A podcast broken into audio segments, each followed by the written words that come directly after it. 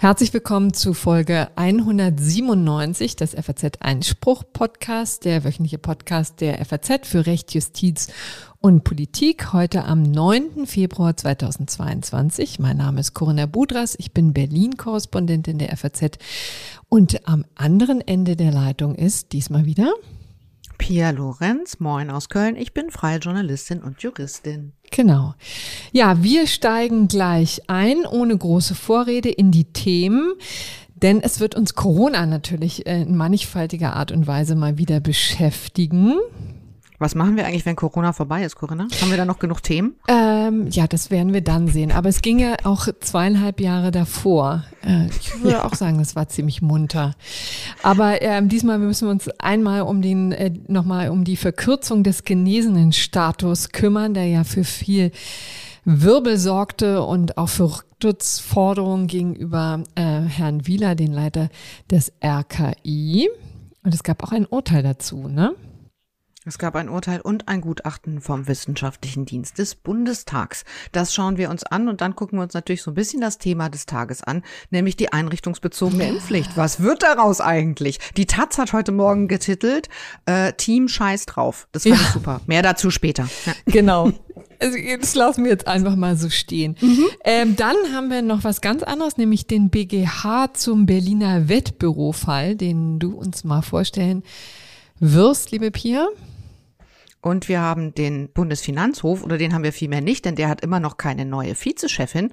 Äh, der Bayerische Verwaltungsgerichtshof hat vor wenigen Tagen entschieden, dass Anke Morsch nicht die neue Vizepräsidentin des BFH wird. Das wirst du uns ein bisschen vorstellen. Genau, das äh, gibt so ein bisschen politische Verwirrung und auch richtigen handfesten Streit um die Neubesetzung der Spitzenposten an deutschen Bundesgerichten. Und das ähm, haben wir ein bisschen vor uns hergeschoben die letzten Monate. Aber jetzt dachten wir, jetzt eigentlich einmal ein guter äh, Zeitpunkt, um Sie um euch darauf äh, hinzuweisen, was sich da eigentlich tut und wie politisch so eine Besetzung eigentlich ausfällt. So, und dann haben wir noch ein paar Nachträge, kleine Klarstellungen und das gerechte Urteil der Woche, das gar kein Urteil ist, aber eine hübsche Anekdote.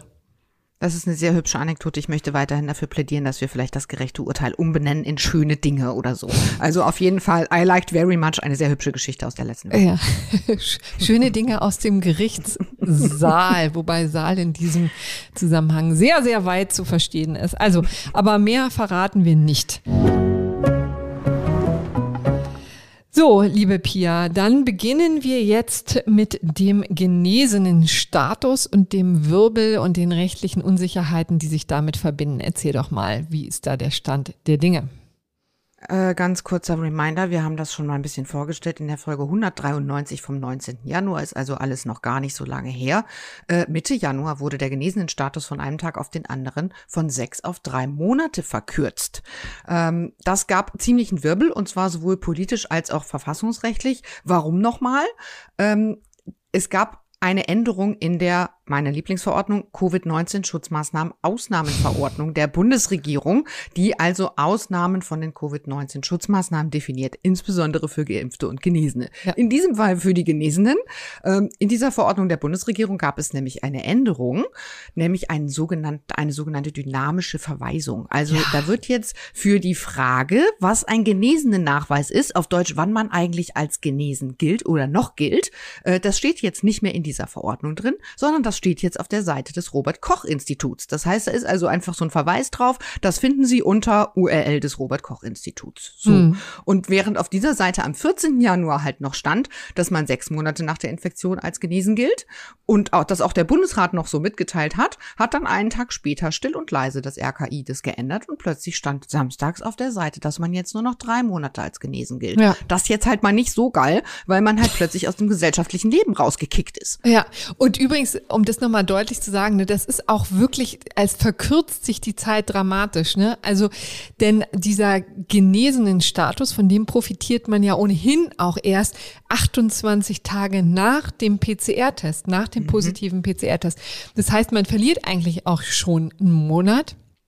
Und dann kommt, ähm, hat man zwei Monate ähm, Halligalli, ja, und dann auf einmal äh, fällt man so in ein bodentiefes Loch, wenn man das mal äh, so ähm, plastisch formulieren darf. Ich glaube, es hat wirklich ziemlich viele, und wir reden hier von Tausenden ähm, von Menschen, die das betroffen haben, muss potenziell Millionen, weil es sind ja jetzt auch ähm, zehn Millionen, die wir schon äh, die schon genesen sind, die also diesen Status hatten. Jedenfalls im Lauf, Verlauf der Pandemie ist natürlich schon etliche, die auch schon weiter zurückliegen. Denn Lothar Wieler, der Chef der, des RKI, hat ja festgestellt, dass im Moment die Infektionslage so dramatisch ist, dass wir jetzt zehn Prozent aller Neuinfektionen haben, in, und zwar vom gesamten Zeitraum. Also wir haben über eine Strecke von zwei äh, Jahren jetzt schon über zehn Millionen Genesenen registriert und allein 10 Prozent stammen aus den vergangenen Wochen. Also das ist schon eine ziemlich deutliche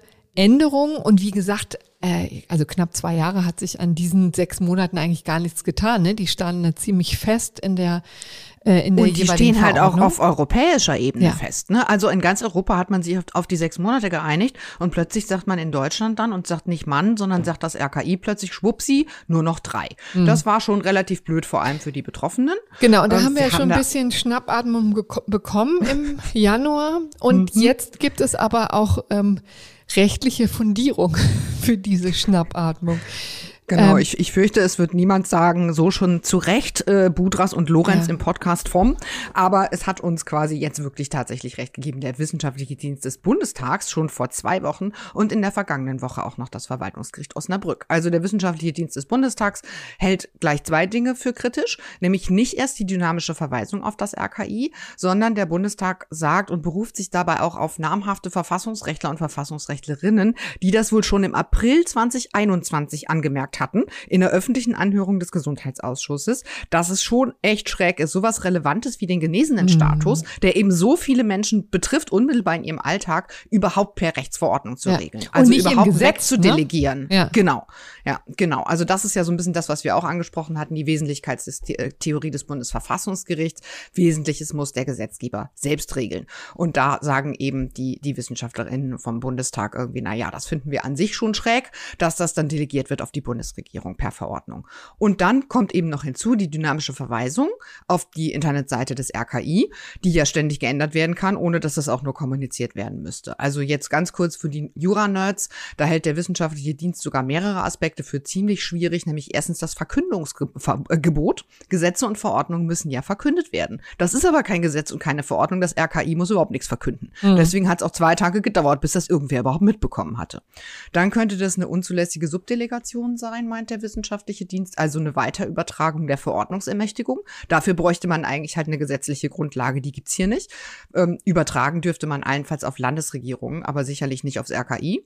Und dann Verstoß gegen das Bestimmtheitsgrundsatz. Denn der wissenschaftliche Dienst sagt zwar, Verweise können zwar grundsätzlich zulässig sein, wenn man halt trotzdem sofort erkennen kann, was diese Norm eigentlich jetzt regelt, aber gerade weil es halt so eine erhebliche Grundrechtsrelevanz hat, äh, der genesenen Nachweis, und man sich ja sogar Ordnungswidrigkeit, äh, ordnungswidrig verhält, wenn man plötzlich in der Bahn keinen genesenen Nachweis mehr vorlegen kann, ähm, dann ähm, kann es halt auf keinen Fall ausreichen, dass man so einen Verweis da reinhaut, indem man eigentlich nicht mehr so richtig sagen kann, was steht da jetzt eigentlich drin. Und schließlich sagt der wissenschaftliche Dienst auch noch, diese Verweisung ist eigentlich auch überhaupt nicht erforderlich, denn so schnell werden jetzt ja. neue wissenschaftliche Erkenntnisse, mit denen das halt begründet wird, wahrscheinlich nicht kommen, dass man sagt, huch, das müssen wir jetzt aber heute Nachmittag ändern, denn auch die Verordnung selbst, in der die Bundesregierung das eigentlich ja selbst hätte regeln müssen, äh, muss ja schließlich auch mhm. durch den Bundestag und den Bundesrat. Also warum da jetzt plötzlich so ein Handlungsdruck sein sollte, dass man ausgerechnet bei den Genesenen nachweisen, binnen drei Stunden per äh, Änderung der Webseite beim RKI reagieren können muss, das sieht jetzt der wissenschaftliche Dienst mhm. überhaupt nicht. Und auch Virologen sagen, das ist auch eigentlich gar nicht mhm. notwendig. Ich darf da mal verweisen auf ähm, den interessanten Podcast für Deutschland, der gestern, also am Dienstag erschienen ist, wo es auch um die Lockerungsdebatte die Lockerungsdebattenorgien rund um Omikron geht. Und da wurde ähm, ein bekannter Virologe auch explizit danach gefragt, ja, wie sinnvoll jetzt eigentlich die Verkürzung ist. Und er sagte auch relativ ähm, banal, na ja, also hängt ein bisschen davon ab, was man eigentlich möchte, wenn es quasi darum geht, ähm, jegliche Ansteckung zu vermeiden. Na klar, also dann kann man sagen, nach drei Monaten wird es vielleicht ein bisschen schwächer, aber auch nach drei Monaten oder vier, fünf, sechs Monaten ist der Schutz von der Genesung so stark, dass ähm, man noch wenigstens von schweren Verläufen äh, sicher ist, ja. Und darum geht es ja letztendlich immer, ne? dass die Leute nicht im Krankenhaus landen. Das haben wir jetzt ja nun rauf und runter gesehen. Natürlich, die Leute ähm, stecken sich reihenweise an. Ich wundere mich sowieso jeden Tag, warum es mich noch nicht erwischt hat. Ähm, ja, ich auch. Ja, oder? Mhm. Also das ja. ist eigentlich reine, reiner Zu äh, Zufall. Reines Glück gerade. Absolut. Mhm. Ja, und da ist es doch immer nur wichtig, natürlich geht es auch vielen Leuten dreckig. Grüße gehen raus an jeden, den es erwischt hat, aber wichtig ist ja, dass die Leute nicht ins Krankenhaus müssen und dass sie auch möglichst ähm, ohne größere Schäden da rauskommen. Das hofft ja nun auch jeder. Also, aber es, das war ja nicht das Einzige, sondern es gab auch ein Verwaltungsgericht, das erste Verwaltungsgericht, das sich damit auseinandergesetzt hat und gesagt hat, sie halten die ganze Sache für verfassungswidrig. Ne? Wer war das? Das war das Verwaltungsgericht in Osnabrück und die haben da ganz ähnlich argumentiert, was ja eben auf der, auch auf der Hand liegt, ähm, haben halt auch gesagt, dieser Verweis geht so nicht, dafür gibt es keine Rechtsgrundlage, das sei alles intransparent und zu unbestimmt. Die haben komplett offen gelassen, irgendwie, ob es nicht ohnehin einen Parlamentsvorbehalt bräuchte, hat sie jetzt auch nicht so interessiert, weil sie eben gesagt haben, jedenfalls dieser dynamische Verweis aufs RKI geht nicht. Und die haben tatsächlich auch gesagt, in der Sache gäbe es auch keine wissenschaftlich fundierte Grundlage für diese Verkürzung. Das RKI habe das nicht nachgewiesen. Das finde ich jetzt etwas merkwürdig, das als Verwaltungsgericht Osnabrück zu beschließen, aber hm. rechtlich können die natürlich können die natürlich schon sagen, irgendwie, ähm, so geht's nicht, wir halten das für verfassungswidrig. Das war ein Eilverfahren und die Rechtsfolge ist jetzt, dass das Verwaltungsgericht sagt, wir wenden dann die Verordnung in der vorher geltenden Fassung an, weil halt diese Änderung ähm, verfassungswidrig war. Das bedeutet, wir gehen weiterhin davon aus, dass die Genesungsfrist sechs Monate beträgt. Aber nur bei dem Einzelfall, ne? Genau, das wirkt nur inter partes. Also das halt heißt, es gilt nur für den Antragsteller ja. und das Ding ist auch noch nicht rechtskräftig. Aber jetzt kommt's, jetzt ist was ganz Lustiges passiert, berichten die lokalen Medien. Also dort ist es jetzt so, dass der Landkreis halt auch die Norm weiterhin anwenden muss. Die kriegen aber natürlich jeden Tag hunderte Anrufe und die Leute sagen, was ist denn jetzt? Die haben schon gesagt, bitte ruft uns nicht mehr an. Ja. Die machen es jetzt offenbar so, dass sie den genesenen Nachweis, das finde ich super, für mindestens 90 Tage ausstellen und sagen, so, so soll ein längerer Geltungszeitraum möglich bleiben. Und wenn das dann auf Bundesebene wieder geändert wird auf die 180 Tage, ja. dann ist der Nachweis automatisch wieder 180 Tage auch für die Menschen aus dem Landkreis Osnabrück. Das ist alles schon echt ein bisschen weird. Hm. Ja, also man muss jetzt auch direkt an Herrn Söder denken ne? und an seine Akrobatik. Das ist hier natürlich ein, ein bisschen eine andere Situation. Hier ist ja die Behörde gefangen ja, zwischen einem bestehenden Recht, denn das, das muss man ja vielleicht mhm. nochmal sagen, bei allen rechtlichen Bedenken, das gilt im Moment. Ne? Also der Genesenenstatus ist verkürzt auf 90 Tage, Punkt. Ja, weil sich Also die Länder müssen das schon noch umsetzen, ne? aber sie müssen es eben auch umsetzen. Und mhm. das haben die auch alle gemacht. Also ich habe nochmal nachgeguckt, NRW hat jetzt vor ein paar Tagen irgendwie eingeführt, Berlin hat es in der vergangenen. Woche mhm. eingeführt. Und Bayern hat schon direkt am 23. Januar gesagt, jo, sind jetzt nur noch drei Monate, direkt und ohne Übergangsfristen. Und dabei sind doch die Bayern sonst recht flexibel, was ja. da auf die auf Bundesebene beschlossene Corona-Maßnahmen angeht, oder? Ja. Corinna, kommen wir gleich noch dazu. Ich kann vielleicht auch noch mal sagen, was ja auch für Zunder gesorgt hat, ist ja, dass im Bundestag wiederum die sechs Monate gelten. Also da dürfen Genesene auch noch bis zum Ablauf von sechs Monaten rein und äh, in den Plenarsaal gehen, müssen nicht auf die äh, Tribüne. Ähm, und sind schon Dinge, die kommunikativ schwierig vermittelbar sind. Ja, und ne? da sagt natürlich auch der ähm, Vizepräsident des Parlaments, Wolfgang Kubicki von der FDP, der ja ohnehin auch ein ziemlicher Kritiker von allen Impfpflichten ist und durchaus auch Corona-Maßnahmen, äh, der äh, ziemlich klar sagt, na ja, also das ist nun mal das Hausrecht, ja, das ist insofern eine andere Situation, als es hier ja darum geht, dürfen die den Bundestag betreten? Und das ist dann eine Regelung, die der Bundestag selber treffen darf und sich auf sechs Monate geeinigt hat und seitdem übrigens auch nicht geändert hat. Und das ist insofern ja ein sich, in sich schlüssiges System. Und umgekehrt sagt er natürlich, na ja, also tut mir fürchterlich leicht, bin jetzt auch nicht gewillt, das äh, sozusagen zurückzunehmen, beziehungsweise auf die drei Monate zu beschränken, denn ich halte das auch nicht für sinnvoll, das zu tun. Ne? Und offensichtlich auch niemand sonst im Bundestag. Das ist ja auch eine interessante Feststellung, ja. ja. Also das heißt, da gilt ähm, auch völlig legitim die sechs Monate, während dann ähm, bei, im Einzelhandel man nach neun, äh, 90 Tagen beziehungsweise drei Monaten dann schon wieder der Tür verwiesen wird. Es sei denn, die 2G-Regel wird aufgehoben, was ja auch immer häufiger jetzt geschieht. Mhm. Mhm. Also in der Tat, ich glaube, also ich weiß gar nicht, wie viele Bundesländer mittlerweile schon komplett raus sind. Ich meine, einige haben es nach gerichtlichen Entscheidungen getan, andere haben dann gesagt, ach komm, wenn die, wenn die anderen rausgehen, dann gehen wir auch raus. Da ist 2G, also im Einzelhandel würde ich sagen, kann man im Moment schon sagen, löst sich auch ja, löst sich aus. auf. Ja. Das mhm. wird äh, irgendwie genauso zur Rechtshistorie gehören wie ähm, erinnerst du dich noch an diese, diese Click and äh, Click and Meet Sachen? Collect. Click and ja sowas. Siehst du, ja. also das war ja auch so eine mhm. kurze Episode, wo Apps auf einmal geschaffen wurden, aus dem Boden gestampft wurden und dann schon äh, einen Monat später brauchte das keine Sau mehr. Nun gut. Ja, weil auch zu Recht kein Mensch einkaufen gegangen ist. So, wer will so schon shoppen gehen? Ja, ne, und weil so. man Click and Collect ja einfach auch nicht mehr braucht. Jetzt gibt es ja, wie gesagt, ja. 2G und das auch das bald schon nicht mehr. Nun gut, ähm, also das zu dieser Posse. Ähm, ich hoffe übrigens, wir, wir, wollen da jetzt nicht zu übermütig albern klingen, ähm, aber man verliert hier manchmal doch so ein bisschen den Glauben, äh, finde ich, oder? In dieser ganzen Pandemie. Es wird auch nicht besser, habe ich so das nee, Gefühl. Also es wird ehrlich gesagt schlechter und, und gerade so mit Blick darauf, dass eben die, die neue Regierung ja eigentlich sich auf die Fahne geschrieben hatte, dass man alles stärker wieder im Parlament und in der Öffentlichkeit mhm. diskutieren möchte und so, sind halt diese Entwicklungen schon insgesamt sehr unerfreulich. Also da ist schon so viel ähm, Vorschuss, finde ich, den man der neuen Bundesregierung gerade mit Blick darauf gegeben hat, der wird gerade echt verspielt. Ja, das kann man so sagen. Und es, die Opposition macht das auch gar nicht besser. Da kommen wir jetzt nämlich dazu.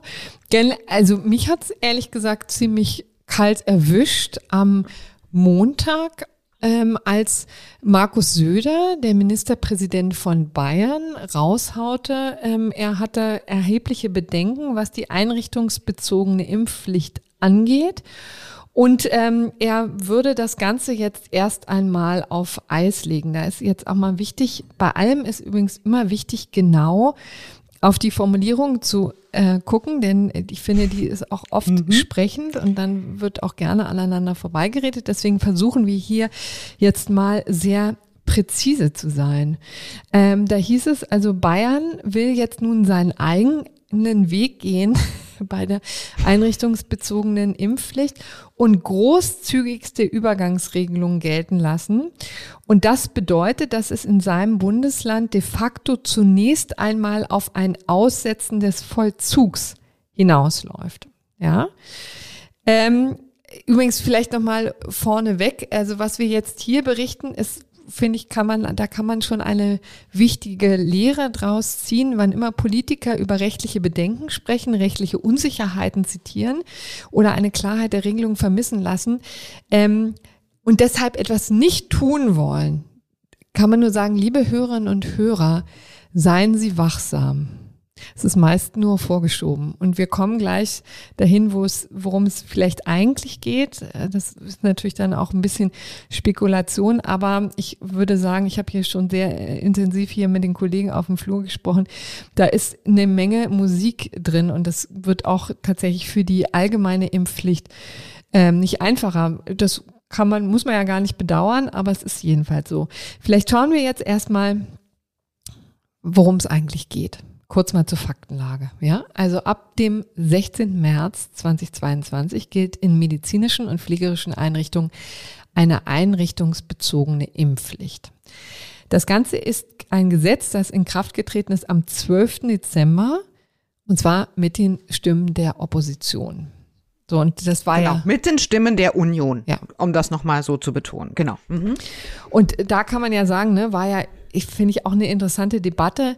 Ähm, die war ja ist relativ geräuschlos, ist die ja über die Bühne gegangen, ne? wenn wir uns erinnern. Mhm. Da haben wir auch kaum groß diskutiert. Das war etwas, was ziemlich klar ähm, verabschiedet wurde und alle haben sich immer nur auf die ähm, allgemeine Impfpflicht konzentriert. Und naja, also ich finde, die Pflegekräfte und sozusagen oder, oder eben andere Kräfte, die davon betroffen sind, die haben sich ja mhm. schon mh. relativ laut zur Wehr gesetzt und haben gesagt, wir fühlen uns davon diskriminiert. Ja. Aber es gab eigentlich jetzt so weder auf der politischen noch auf der rechtlichen Ebene ernsthafte Zweifel daran, dass man das mhm. wollte und auch für verfassungsgemäß hielt. E also das habe ich auch so empfohlen. Ja.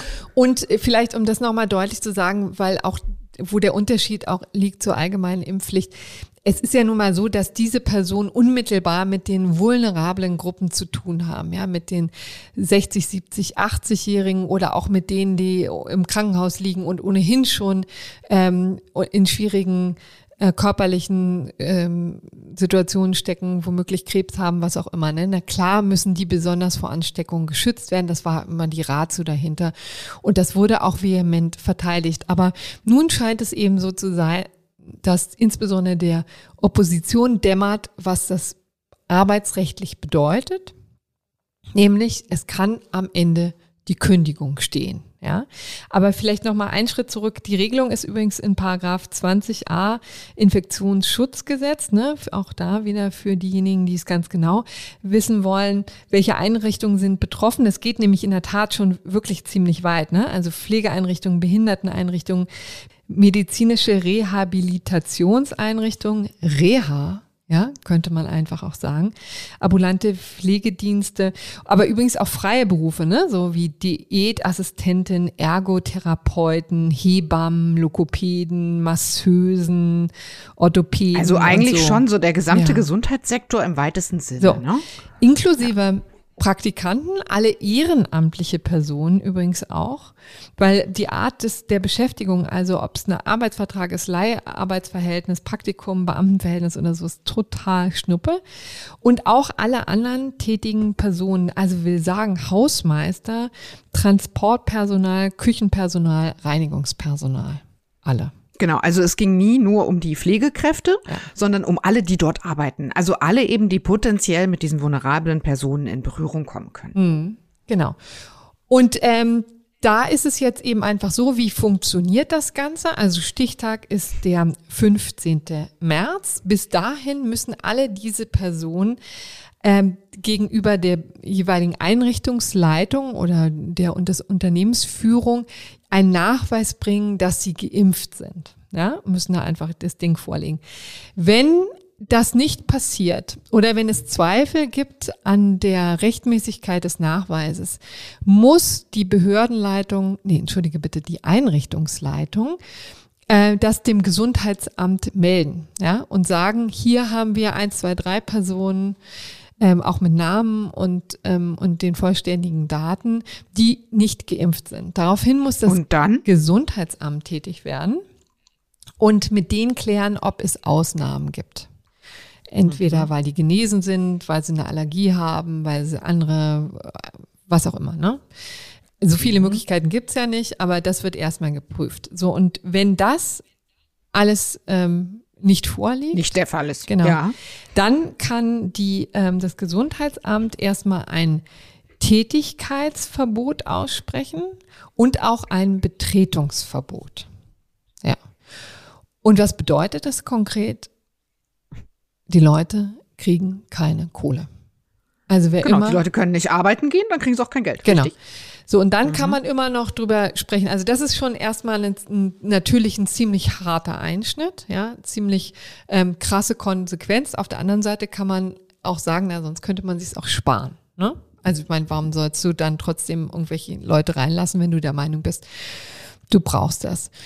So, und ähm, das Interessante ist jetzt, dass Herr Söder ähm, sagt, es sind einfach noch zu viele Dinge offen und das sagt übrigens auch nicht nur Herr Söder, sondern auch die CDU als Ganzes in Gestalt des neuen Parteivorsitzenden Herrn Friedrich Merz. Der übrigens beide Juristen, ne? Und die sagen, im Wesentlichen ist noch viel zu viel unklar. Ja, also rechtliche Bedenken, arbeitsrechtliche Bedenken.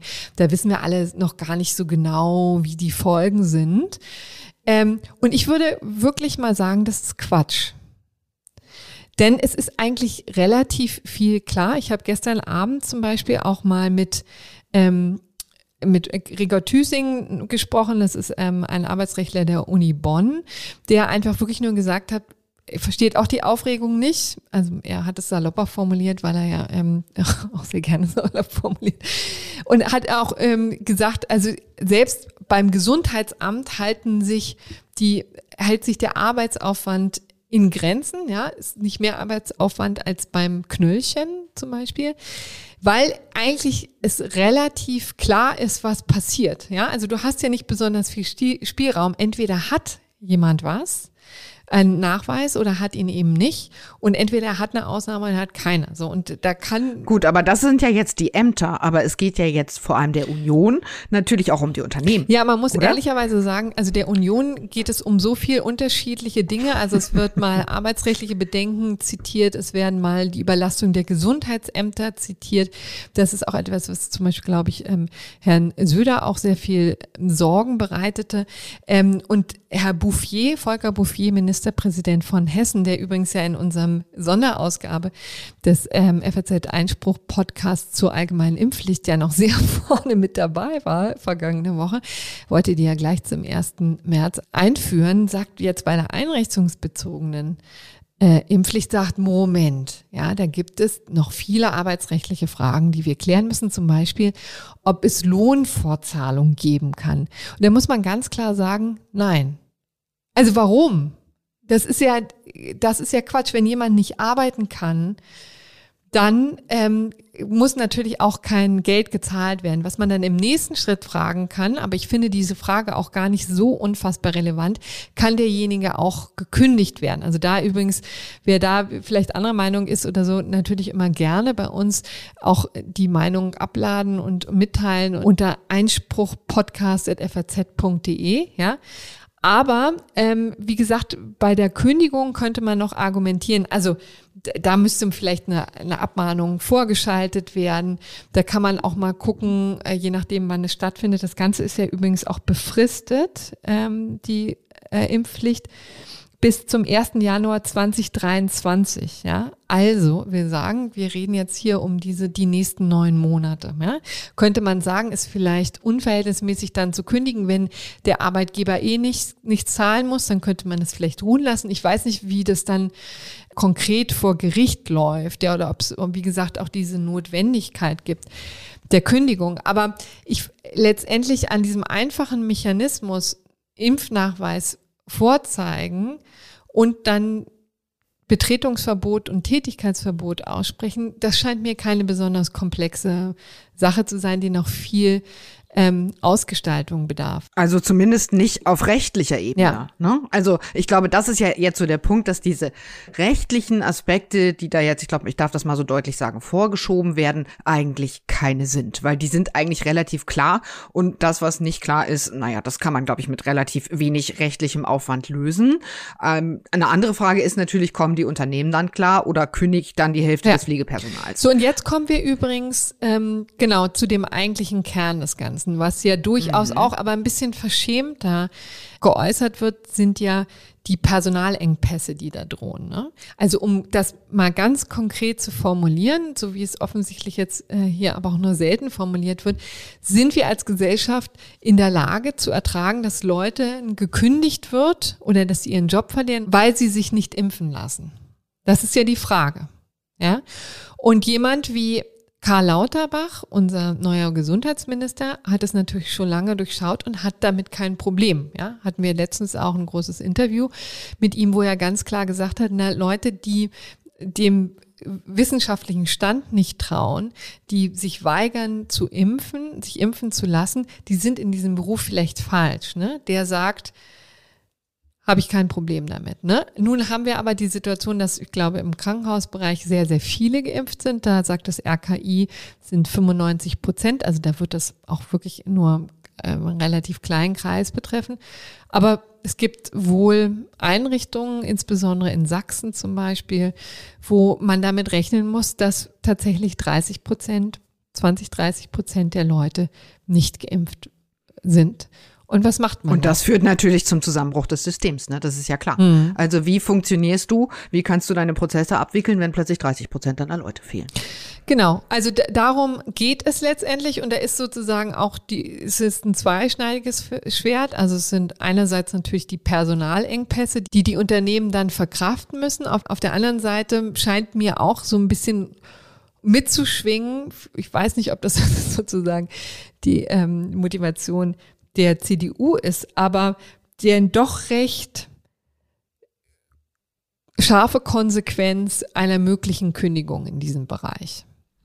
Ja, ehrlich gesagt hält sich da jetzt irgendwie mein Verständnis dafür, dass man das Mitte Februar thematisiert, ja, echt den Grenzen. Absolut. Also ich meine, das Ding ist im Dezember durchgewunken worden und zwar von allen mit der Zustimmung der Union. Es muss doch wohl klar sein, dass wenn ich eine Impfpflicht verhänge, eine einrichtungsbezogene Impfpflicht, dass dann derjenige, der sich nicht impfen lässt, eben notfalls auch gekündigt werden kann, zumindest aber nicht arbeiten kann und keinen Lohn bekommt. Also es ist jetzt doch keine Überraschung. Da, also für Juristen wahrscheinlich nicht, aber ich könnte mir vorstellen, dass viele nicht so weit gedacht haben, beziehungsweise dass die Politik sich auch schlicht verkalkuliert hat, ne? dass die so dachten, okay, jetzt ähm, wählen wir mal mit der einrichtungsbezogenen Impfpflicht, dann werden die Leute schon zu den Impfzentren rennen.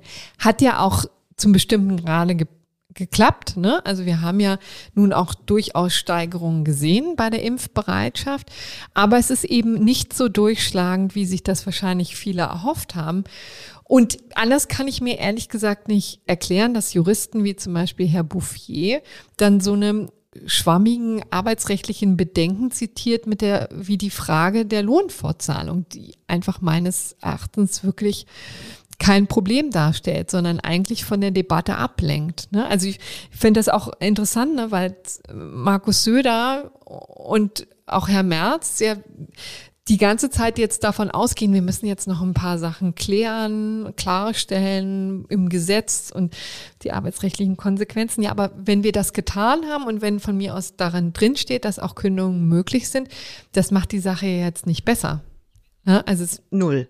Ändern. Also und nach meinem Sachstand hat die CDU doch jetzt auch schon gefordert, die einrichtungsbezogene Impfpflicht erstmal bundesweit auszusetzen, auszusetzen, oder? genau. Mhm auszusetzen. Und man kann übrigens auch nochmal sagen, also unter Juristen ist auch das, was sich hier in der Politik abspielt, wirklich, ähm, also wird hier nicht besonders gutiert. Ja, also da kam scharfer Gegenwind, zum Beispiel vom Präsidenten des Bundessozialgerichts, Rainer Schlegel, der ganz klar gesagt hat, also das geht so nicht, ne? Dass Bayern einfach sagt, sie werden das nicht vollziehen. Das ist eine total schräge Nummer. Kommen wir übrigens auch gleich noch, was, ähm, ob ähm, der, der Bund da noch was dagegen tun kann, gegen diesen söderschen Verfassungsaffront, wie die LTO das formuliert hat, die Legal Tribune Online. Ähm, aber das ist schon, wir, wir sind im Moment in einer ganz schrägen Situation und vor allen Dingen eine, in der interessanterweise alle dann noch immer sagen, ja, aber an der allgemeinen Impfpflicht halten wir noch fest. Ja, mir erschließt sich das auch nicht so richtig, es sei denn, man würde halt dann mit den Konsequenzen argumentieren, ne? weil ich meine, wenn wir jetzt einerseits sagen, alle sind plötzlich total überrascht davon, dass die einrichtungsbezogene Impfpflicht Konsequenzen hat, nämlich die harte Konsequenz, dass Menschen gekündigt werden können, da müsste man sich natürlich fragen, dass wie, inwiefern wäre das denn anders bei der allgemeinen Impfpflicht? Und natürlich würde da jetzt im Zweifel es nicht sofort bedeuten, dass jeder Mensch gekündigt wird. Homeoffice ist ja durchaus da auch möglich, ne? Muss man äh, genau. in vielen genau, Berufen, genau, also, aber auch nicht in allen. Richtig, ich bin aber in der Sache total bei dir, Corinna. Also wie man die einrichtungsbezogene Impfpflicht irgendwie zumindest aussetzen äh, können will, wollen kann. Ähm, und auf der anderen Seite sagt, die allgemeine Impfpflicht finden wir aber weiterhin gut, erschließt sich mir auch nicht. Hm. Ja, jetzt. Aber vielleicht jetzt noch einmal zu den juristischen Konsequenzen. Also, es ist ja schon erstaunlich, dass Bayern jetzt, oder Bayern, was heißt Bayern? Dass Markus Söder, seines Zeichen ja übrigens auch der ehemalige Anführer des Teams Vorsicht, ähm, er ist aber ja, jetzt in der Opposition offenbar nicht mehr so vorsichtig, sondern ähm, wie eben die Taz heute titelte Team Scheiß drauf. Das fand ich wirklich sehr, sehr schön. Dass also Markus Söder jetzt sagt, ähm, wir setzen mal den Vollzug irgendwie de facto aus. Also, weil ich meine, wir sprechen ja immer noch vom Bundesgesetz Gesetz, du hast es gesagt, das soll in vier Wochen ungefähr in Kraft treten. Kann da jetzt Bayern einfach kommen und sagen, oh nee, doch nicht? Ähm, eigentlich natürlich überhaupt nicht. Ne? Das sind auch einigermaßen ähm, die Leute fassungslos. Wir haben, wie gesagt, um das mal deutlich zu sagen, es ist ja keine besonders ähm, neue Situation. Ne? Also wir haben ein Bundesgesetz, Paragraph 20a des Infektionsschutzgesetzes, das auf Länderebene vollzogen werden muss. Ne? Das äh, täglich rauf und runter. Ja. Und äh, wie gesagt, sehr ungewöhnlich, dass ein Bundesland mal sagt, machen wir einfach nicht, weil zu viel unklar. Und außerdem werden, sind unsere Gesundheitsämter überlastet. Ne? Übrigens, wie das Mitte März aussieht, ähm, wenn hoffentlich die Omikron-Welle schon an uns vorbei oder über uns vorbeigerollt ist, ist ja dann auch nochmal eine ganz andere Frage. Ne? Vielleicht, also spätestens April, Mai wird ja dann, werden ja dann im Gesundheitsamt wieder die Überstunden abgebummelt. Ähm, so, also das ist eine sehr ungewöhnliche Konstellation, dass äh, sich da ein Land so explizit wehrt. Und das übrigens fand ich auch deswegen so interessant, weil es auch gar nicht notwendig ist, sowas an die große Glocke zu hängen. Ne? Also auch da wieder deutet alles darauf hin, dass äh, Söder hier ähm, gro groß auf Populismus macht, weil er, also man, man kann sowas ja auch stillschweigender beerdigen. Ne? Also haben wir ja gesehen, was in, in, in Corona-Zeiten alles nicht gemacht hat, nicht vollzogen wurde. Da ist die Latte wahrscheinlich extrem lang. Ja? Und hier hätte man natürlich auch sagen können, es wäre auch möglich gewesen, dass äh, Süder sich eben hinstellt und sagt, jetzt warten wir erstmal ab und gucken, wie das so läuft und so weiter. Und dann wird eben nicht im April gemahnt, sondern irgendwie die ersten, ähm, die ersten Papiere, die ersten Bescheide gehen dann erst im Mai raus und so weiter und so fort. Also da ist ja, gibt es ja eine ganze Reihe von Möglichkeiten, wie man das ähm, praxiskonform gestalten kann. So, aber jetzt gibt es natürlich unter Juristen, das wollten wir Ihnen, das wollten wir euch nicht vorenthalten, verschiedene Szenarien, was der Bund machen kann. Ich sage vorneweg als Disclaimer, das ist sind so, so ein bisschen theoretische Gedankenspiele, würde ich jetzt mal sagen. Kann mir nicht vorstellen. It's not gonna happen. Mhm. genau. Dass das tatsächlich passieren wird. Aber ist ja durchaus auch interessant, dass das Grundgesetz da verschiedene Dinge vorsieht, denn man muss sagen, es gibt ja also das Rechtsstaatsprinzip in der Bundesrepublik, auch dass die Bund-Länder-Treue sozusagen, also die Tatsache, dass man sich sicher nicht gegenseitig an den Karren fährt, das sind ja alles Grundprinzipien, die auch im Grundgesetz ihre Verankerung finden. So, und da ist eben auch festgelegt in Artikel 84 Absatz 3 des Grundgesetzes, dass die Länder ein Bundesgesetz als eigene Angelegenheit aus zu führen haben, ja. Und wenn das Schwierigkeiten bereitet, dann kann die Bundesregierung einen Beauftragten zu den obersten Landesbehörden entsenden, ja. Und zwar mit Zustimmung der Landesregierung wird hier dann wahrscheinlich nicht passieren, oder aber mit dem Bundesrat. Übrigens, vielleicht an dieser Stelle könnte man nochmal sagen, ich beziehe mich hier auf einen ganz famosen Aufsatz, der, wie gesagt, bei LTO von Dr. Patrick Heinemann veröffentlicht wurde, Verwaltungsrechtler aus Freiburg. So, der hat das mal schön dargelegt und hat die verschiedenen Möglichkeiten aufgelistet.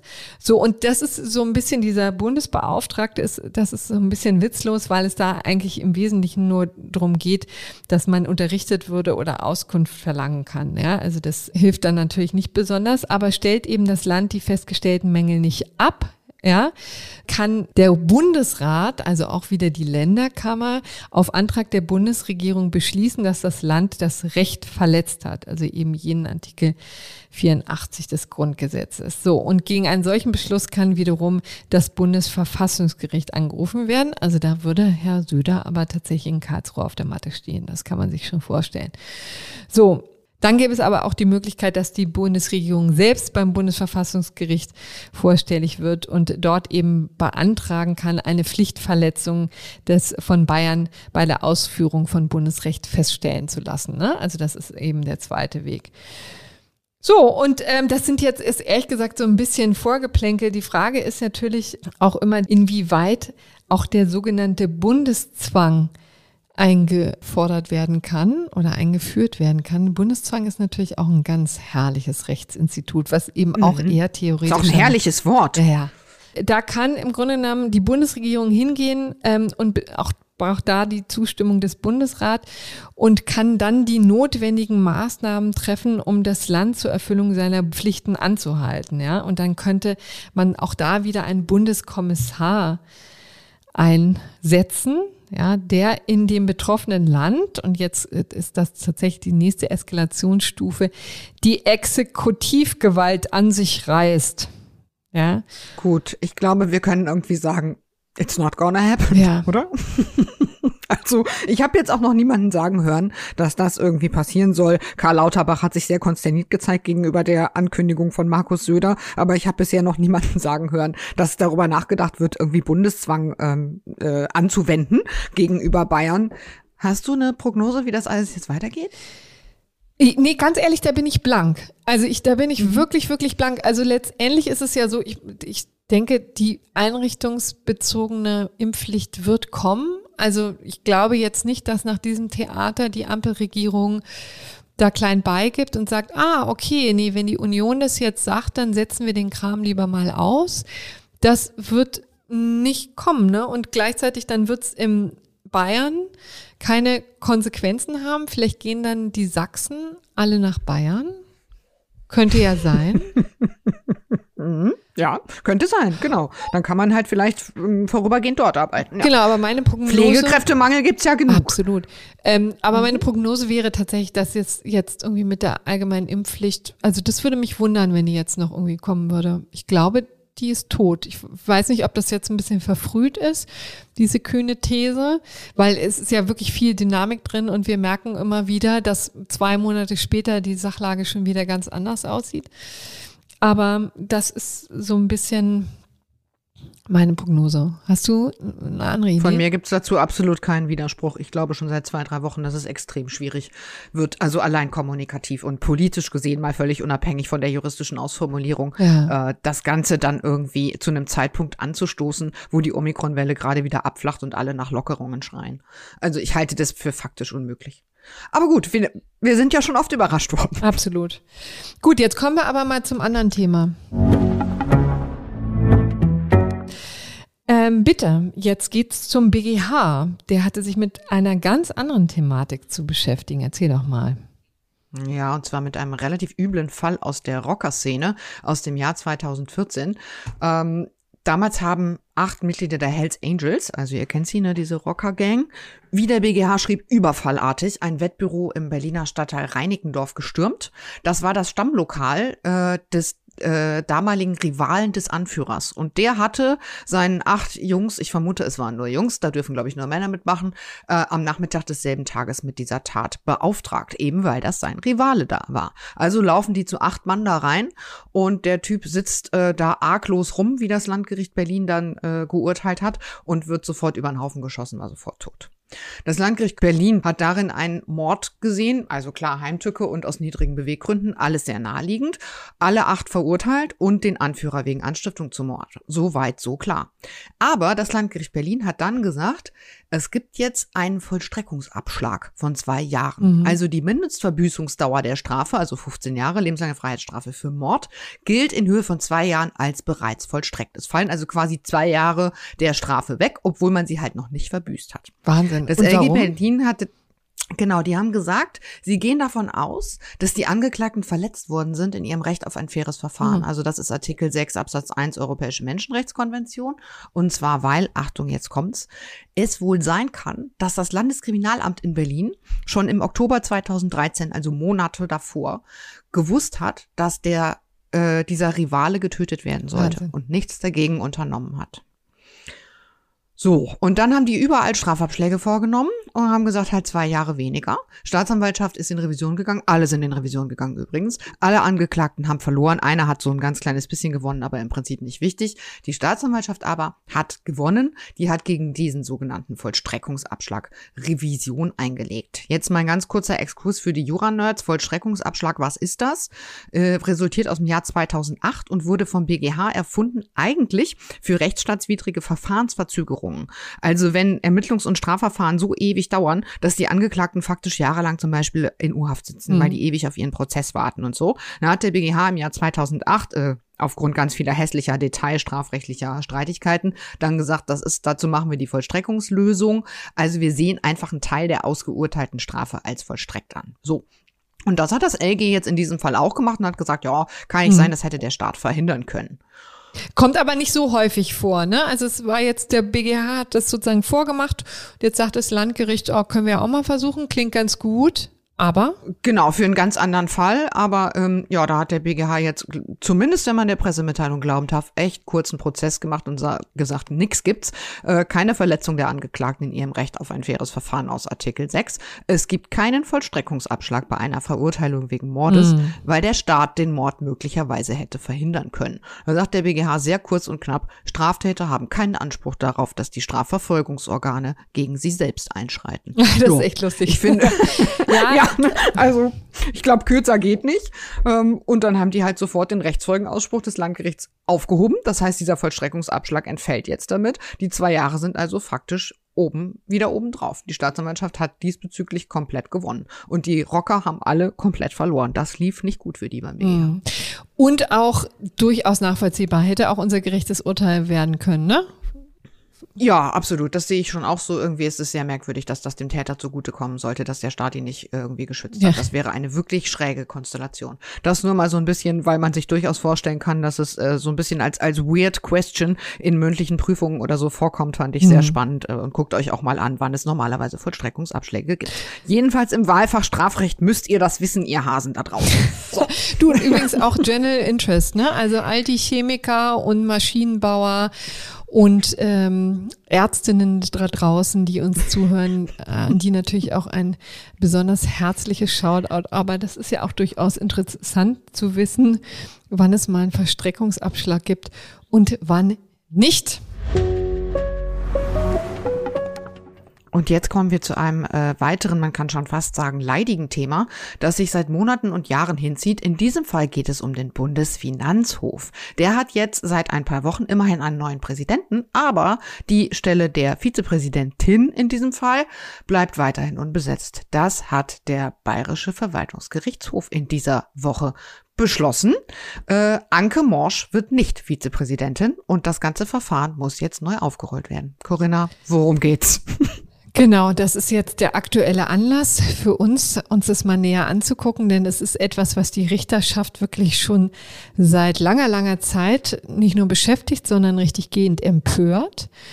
Und äh, das ist eigentlich auch ein schöner Fall, wo man mal erzählen kann, wie Politik und insbesondere die höchsten Richterämter ja doch miteinander verwoben sind. Das wird vielleicht viele Juristen äh, und vor allen Dingen viele Nichtjuristen auch durchaus verwundern, vielleicht auch empören, denn es liefert jedenfalls immer wieder auch ähm, Anlass für Diskussion und äh, für Kritik und für den Wunsch, das Ganze doch mal zu ändern. Aber ich kann vielleicht mal vorne wegnehmen, dieses, ähm, ich glaube nicht, dass dieses System sich ähm, sehr ändert. Wir haben nämlich einfach, es geht schlicht und ergreifend um Machtfragen, auch um parteipolitische Machtfragen, die bis hoch zu den ähm, Spitzen der jeweiligen Bundesgerichte ranken. Man kann vielleicht, um da mal einen Disclaimer vorzumachen, jetzt hier alle in also komplette Empörung umstürzen. Es hat in der Rechtsprechung hat es keinen Niederschlag. Ne? Also wir sind hier nicht in den Vereinigten Staaten, wo man auch eher in den vergangenen Jahren immer wieder gesehen hat, wie politisch auch diese ganzen Richterwahlen ablaufen, auch wie unverhohlen parteipolitisch. Ähm, das ist bei uns wesentlich diskreter und man kann vor allen Dingen, wenn die Herren und Damen dann mal im Amt sind, tatsächlich in der Rechtsprechung äh, findet das auch kein Niederschlag, würde ich sagen. Also da sind auch die Menschen, die da berufen werden, so unabhängig, dass da keine Gefahr ist. Aber in den Vereinigten Staaten haben wir ja schon gesehen und auch oft diskutiert, ist das eben anders. Und von Polen äh, möchte ich jetzt gar nicht erst anfangen, ehrlich gesagt, weil dieser äh, Vergleich wird übrigens auch oft gezogen, aber also der führt nun weiß Gott in die Irre. Deswegen wollen wir den hier auch nicht vertiefen. Also, worum geht es? Eigentlich eine ganz harmlose Sache. Wir hatten äh, vor anderthalb Jahren eine große Verabschiedung von dem damaligen Präsidenten des Bundesfinanzhofes, Rudolf Mellinghoff, der übrigens früher auch Verfassungsrichter war und deswegen uns auch in der Sendung zu 70 Jahre Bundesverfassungsgericht hier Rede und Antwort gestanden hat. Äh, wer dieses Interview nochmal nach hören möchte. Also dessen Nachfolge war lange unklar, beziehungsweise sie war politisch umstritten. Äh, Rudolf Melling Zinghoff ist im August, glaube ich, 2020 äh, in Rente gegangen. Wenig später ähm, sein Vizepräsident. Und seitdem ist dieses Haus weitgehend führungslos gewesen. Und warum war das so? weil die damalige schwarz-rote Regierung ein Personalpaket geschnürt hat und äh, verabredet hat, dass der CDU-Kandidat Hans-Josef Tesling ist. Ähm, er ist nämlich äh, Spitzenbeamter gewesen bis vor kurzem im nordrhein-westfälischen Finanzministerium. Zuvor natürlich auch Richter ähm, und vor allen Dingen Präsident des Finanzgerichts Düsseldorf. Also selbstverständlich hat er eine ähm, lange Vita aus in der Justiz aber am Bundesfinanzhof war er bisher noch nicht. Und als Vizepräsidentin hat die SPD Anke Morsch ins Rennen geschickt. Auch sie natürlich Richterin, aber auch ehemalige saarländische SPD-Justizstaatssekretärin. Also eben auch da ein politischer Bezug. Und auch sie keine Richterin am Bundesfinanzhof. Das war in der Tat immer der Stein des Anstoßes, denn es gibt eben eine Liste von Anforderungen, die an die Spitze oder bei der Berufung an die Spitze von solchen Bundesgerichten ähm, festgelegt sind. Und das Schöne daran ist übrigens, das sind sehr unterschiedliche Anforderungen, darunter übrigens auch die Gender-Kompetenz. Ach, guck. Mhm. Ja, diese sollte man nicht meinen, aber tatsächlich äh, ein Präsident, eine Präsidentin eines Bundesgerichtes muss auch so etwas wie Gender-Kompetenz aufweisen. Ich wäre zwar sehr gespannt auf den Nachweis, aber grundsätzlich kann ich das natürlich erstmal nur total befürworten. Ja, Genau. Mhm. Aber da drin in dieser Liste stand bisher auch, dass ähm, mindestens eine fünfjährige Tätigkeit als Richter am jeweiligen Bundesgericht vorliegen muss. Wir hatten schon gesagt, weder bei Herrn Thiesling noch bei Frau Morsch war dies der Fall. Interessanterweise hat das aber auch vor allen Dingen bei Frau Morsch ähm, für Ärger gesorgt äh, unter der Richterschaft. Die fühlten sich sozusagen da erstens nicht ernst genommen, übergangen und haben eben gesagt, hier ist die richterliche Unabhängigkeit in Gefahr, weil so offenkundig ist, dass in diesem Fall hier die Parteipolitik vor der Eignung steht. Ja? Und warum hatten die das gesagt? Warum hatten die bei Herrn Tesling, der ja eben auch nicht am Bundesfinanzhof war, kein Problem damit? Na, da wurde immer gesagt, ein Präsident hat nicht so eine starke Stellung als Richter, ist also nicht Ach, müsste quasi also nicht fachlich so stark tätig werden, sondern eher organisatorisch insbesondere im Revisionsrecht. Ne? Also auch ähm, der Präsident hat es, den Vorsitz eines Senates, die Vizepräsidentin eben auch. Aber ich finde, das klang immer so ein bisschen komisch, so nach dem Motto, ne, der Präsident kriegt ja nur so einen kleinen Senat oder jedenfalls einen wichtigen. Da ist es nicht so wichtig, dass er sich im Revisionsrecht auskennt. Das hat niemand natürlich so offiziell gesagt, aber es schwang immer so ein bisschen mit in der Argumentation. Aber die Vizepräsidentin hat eben nicht so viele repräsentative Aufgaben wie der Präsident, der ist auch sehr viel mit äh, organisatorischen Dingen betraut, aber die Vizepräsidentin ist eben viel stärker tatsächlich als Richterin inhaltlich eingebunden. Mhm. Genau, deswegen muss die da eben fit sein. Deswegen war es für, insbesondere für Frau Morsch ein Problem, aber nicht für Herrn Tesling. So, und dann ging der Ärger erst richtig los. Also es kam zu hochrangigen Gesprächen mit der ähm, Justizministerin Christine Lambrecht, auf deren Mist das sozusagen gewachsen war. Die hatte sich dieses Personal ähm, Paket mit zusammen mit der Union ausgedacht. Die hatte, wollte natürlich an ihrer SPD-Frau auch festhalten, war ja wie gesagt sorgsam austariert und dann war aber der Unmut so groß bei unter der Richterschaft, auch übrigens an den anderen Bundesgerichten, dass die sich irgendwie zusammenraufen mussten. Dann kam es zu einem Gespräch, wo es äh, auch insbesondere darum ging, dass diese Anforderungen geändert werden sollten. Also ähm, das, da wollte eben Christine Lambrecht generell auch mal etwas sehr Grundsätzliches ändern, nicht nur jetzt für den aktuellen Fall, sondern sie wollte eigentlich diese Anforderungen loswerden, weil sie so ein bisschen das Gefühl hatte, na ja, da ist da kocht die Richterschaft schon sehr im eigenen Saft, ne? wenn dann sozusagen immer nur jemand von innen kommen kann, um an die Spitze des Bundesgerichts zu kommen, dann kommt da auch nie ein frischer Wind rein. Ne? Kann man jetzt auch Kann man ja auch diskutieren. Also ja. ich meine, das ist ja jetzt erstmal nichts, wo man per se, wenn man das mal irgendwie von Unternehmen aussieht oder so sagen muss, das ist ja vollkommen absurd,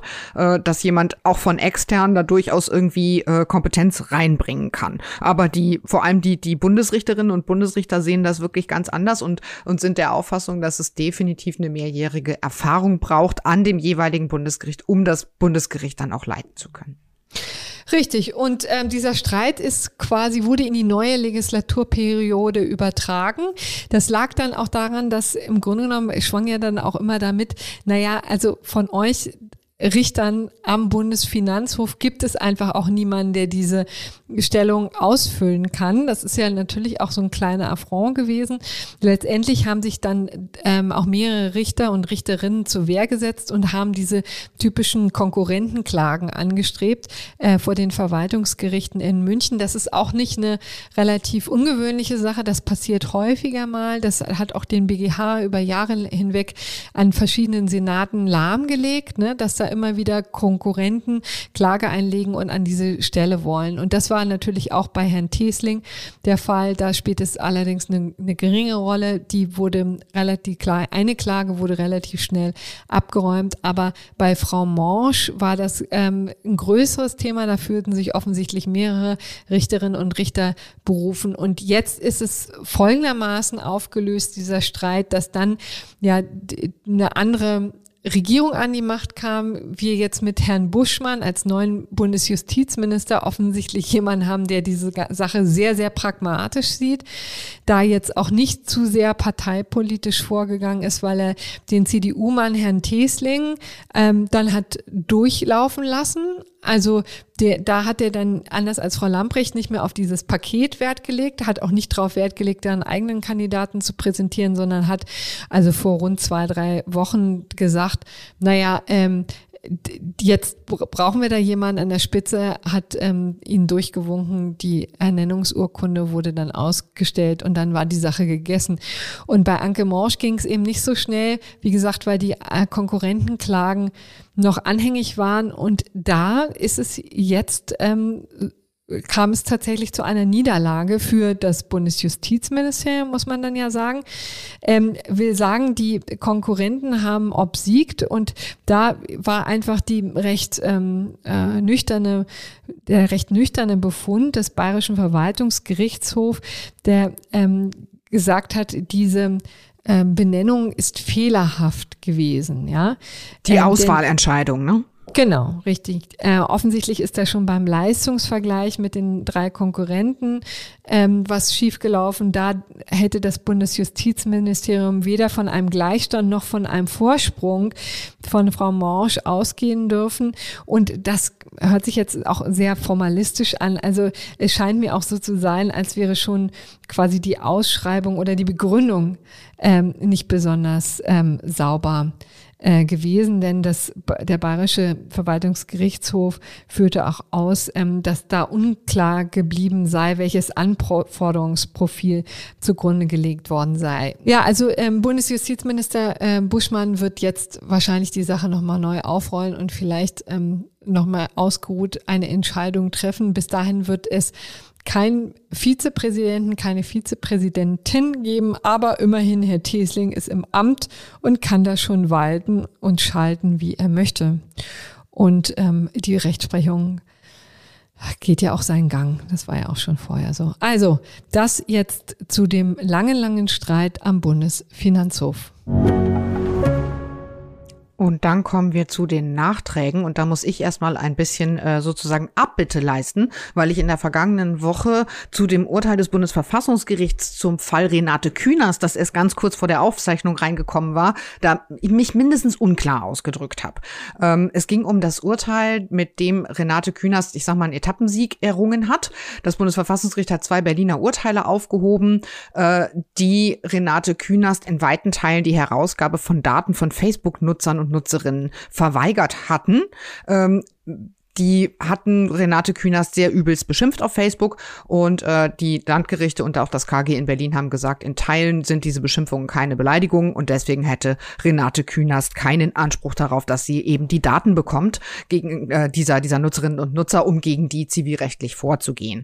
Und das Bundesverfassungsgericht ist da jetzt reingehauen und hat gesagt, dass die Berliner Urteile Renate Künast in ihrem Persönlichkeitsrecht verletzen, weil sie eben das Persönlichkeitsrecht von Künast ähm, nicht hinreichend beachtet hätten in der Abwägung zwischen Meinungsfreiheit und Persönlichkeitsrecht. Das Bundesverfassungsgericht hat aber nicht, das will ich einfach nur noch mal klarstellen, entschieden, dass diese üblen Beschimpfungen, die ich da in der letzten Woche auch äh, zum Teil unerfreulich ausführlich zitieren musste, jetzt Beleidigungen sind und dass damit Renate Künast automatischen Anspruch hätte darauf, dass die Daten dieser beleidigenden Menschen herausgegeben werden. Das ist noch nicht entschieden, das wollte ich einfach nur noch mal klarstellen. Das ist jetzt nur ein Zwischenschritt und äh, die Gerichte in Berlin, das ist eben Aufgabe der Instanzgerichte, werden jetzt noch mal darüber entscheiden, ob das nun Beleidigungen waren oder ob das irgendwie noch der Meinungsfreiheit unterliegen könnte. Trotzdem, was das Bundesverfassungsgericht jetzt entschieden hat, da wollte ich jetzt nicht vorgreifen. Es steht noch nicht fest, ob das Beleidigungen ja. sind. Es ist ein langer, beschwerlicher Weg für Frau Kühners. Das und für alle anderen.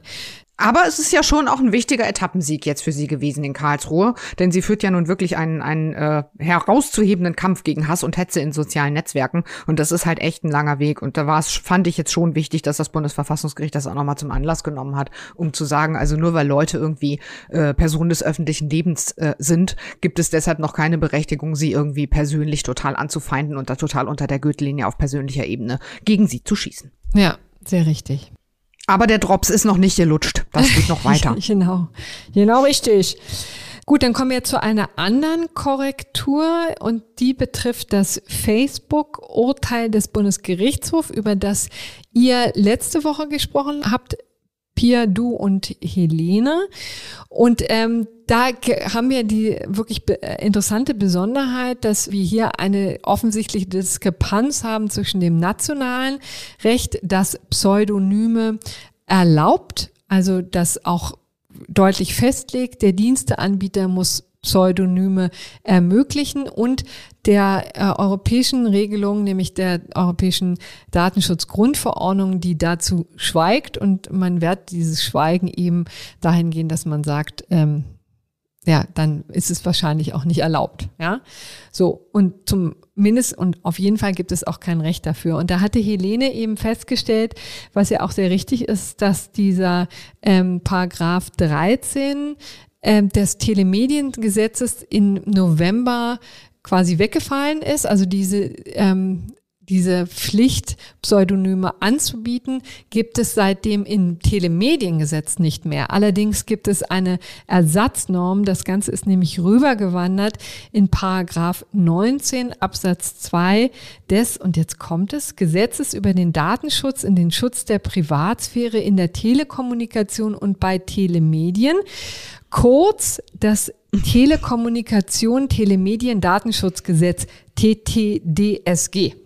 Kurz vor so. allem. Mhm. Genau, das ist kurz. wie Kurzkommentare. Ja, und da steht in Absatz 2, kann ich mal sagen, Anbieter von Telemedien haben die Nutzung äh, anonym und unter Pseudonym zu ermöglichen, soweit dies technisch möglich und zumutbar ist. Das heißt, diese Diskrepanz schwelt weiterhin, übrigens auch offensichtlich sehr bewusst, weil der Gesetzgeber jetzt ja hier etwas Neues wieder geschaffen hat. Ich finde das auch eine interessante Konstellation. Und das Ganze hart noch seiner Auflösung. Also irgendwann wird sich der BGH tatsächlich dazu äußern müssen, was denn jetzt nun einfach hier gelten soll. So, Pia, und jetzt kommen wir zu dem gerechten Urteil oder vielmehr zu den schönen Anekdoten aus dem Gerichtssaal im weitesten Sinne. Bitte leg los. Im, Im allerweitesten Sinne, denn es ist in dieser Woche eigentlich weder gerecht noch ein Urteil. Es ist einfach nur schön. Es ist, wie es auf LinkedIn angekündigt wurde, eine Weltpremiere. Ah, also es ging tatsächlich darum, ähm, ich würde sagen, im weitesten Sinne um die Digitalisierung der Justiz oder vielleicht in diesem Fall eher der Anwaltschaft. Äh, ein Kölner Partner einer deutschen Großkanzlei, äh, ich habe ihn gefragt und ich darf ihn namentlich nennen, Dr. Ruben Hofmann, hat in der vergangenen Woche äh, unglaublich viele Likes bekommen für einen LinkedIn-Post, äh, wo er ab, sich selbst abgebildet hat, also schönes Selfie mit einer Maske und in Robe. Und jetzt ja. kommt der Witz, aus dem Zug. Äh, Ruben Hofmann war nämlich unterwegs auf dem Weg nach Hamburg äh, und wollte da vertreten in einer Marken- und Wettbewerbsrechtssache vor Gericht. Und er dachte sich, obwohl die Videoverhandlung möglich gemacht hatten, ähm, ich fahre da mal lieber hin, weil da ist halt so, so irgendwie Marken- und Wettbewerbsrecht, da kann man auch gerne mal was zeigen, geht man gerne mal zum Richterinnen-Tisch nach vorne. Ähm, ja, hatte er sich so vorgestellt, kam nicht so. 50 Kilometer vor Hamburg stand der Zug. Schwerer Defekt, nix ging mehr. Krass. Was macht mhm. Ruben Hofmann? Er wirft sich im Bahn Frauenabteil die Robe über und wählt sich in die Videokonferenz ein. Wie gesagt, es gab ohnehin eine Videokonferenz. Der gegnerische Anwalt war auch natürlich aus der Kanzlei zugeschaltet. Und der Ruben Hofmann hat dann an der mündlichen Verhandlung in Hamburg mhm. aus dem Zug teilgenommen. Jetzt könnte man denken, irgendwie niedliche Geschichte. Das hat er aber, wir sind ja schließlich alle Juristinnen und Juristen, nicht einfach so gepostet, sondern schön mit folgenden Erläuterungen. Gerichtsverhandlungen per Videokonferenz sind möglich. 128a ZBO. Die Norm gibt nicht vor, wo man dabei sein muss ja. als Anwalt. Einzige einzige Vorgabe ist wohl, man muss sich im Inland aufhalten. War der Fall, ah. kurz vor Hamburg, ist im Inland. Aber könnte man eigentlich auch schon überlegen, ob das notwendig sein muss. Aber gut, wenn es erstmal so ist, dann wollen wir das nicht auch noch problematisieren.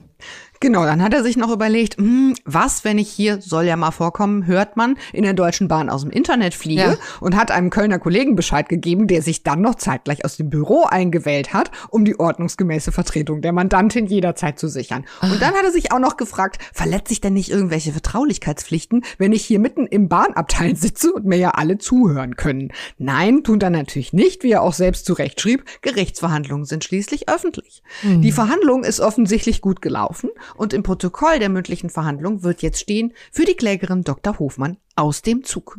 Ja. Ich muss sagen, ich habe mich sehr über diesen Post gefreut. Äh, normale Menschen würden halt irgendwie schreiben, hey, heute aus dem Zug an einer Gerichtsverhandlung teilgenommen. Juristinnen und Juristen schreiben einen riesen Post mit fünf Rechtfertigungen und haben einmal im Kopf alles komplett durchgeprüft. Hm. Es gab aber ein riesen Hallo, natürlich auch viele total lustige Juristenkommentare, ähm, so in der Richtung von wegen fahrender Gerichtsstand statt fliegender Gerichtsstand ja. und so, ne? Aber nicht nur die Jura-Bubble war begeistert, das war ein Riesenhype. Auf LinkedIn hat der Post jetzt Stand heute über 7500 Likes, mhm. über 350 Kommentare, ist über 700.000 Mal gesehen worden, mittlerweile sogar ins Französische übersetzt worden, geht auch in Ach. Frankreich total steil. Die Marketingchefin der Deutschen Bahn hat sich persönlich zu Wort gemeldet und sich bedankt und sich sehr gefreut darüber. Und für ein Interview ja. bei Antenne Niedersachsen hat's auch schon gereicht. Siehst du, und man kann noch mal sagen, wie stabil die ähm, Internetverbindung im Zug ist. Aber gut, nun stand er auch, ne? Also ja, das, das war dann wohl vermutlich ja auch der Grund dafür, dass es mal so positive Publicity gab und sich die Marketingchefin der Deutschen Bahn so gefreut hat. Ja, 200, bei 250 km/h ist das vielleicht nicht ganz so leicht, eine stabile Internetverbindung sicherzustellen, aber wirklich sehr hübsch und da kann man sehen, Juristen schmunzeln gern einmal, wenn es passt. Wenn ja. es etwas zu schmunzeln gibt, um es mit Loriot ja. zu sagen. Genau. Ja. Mhm. Gut.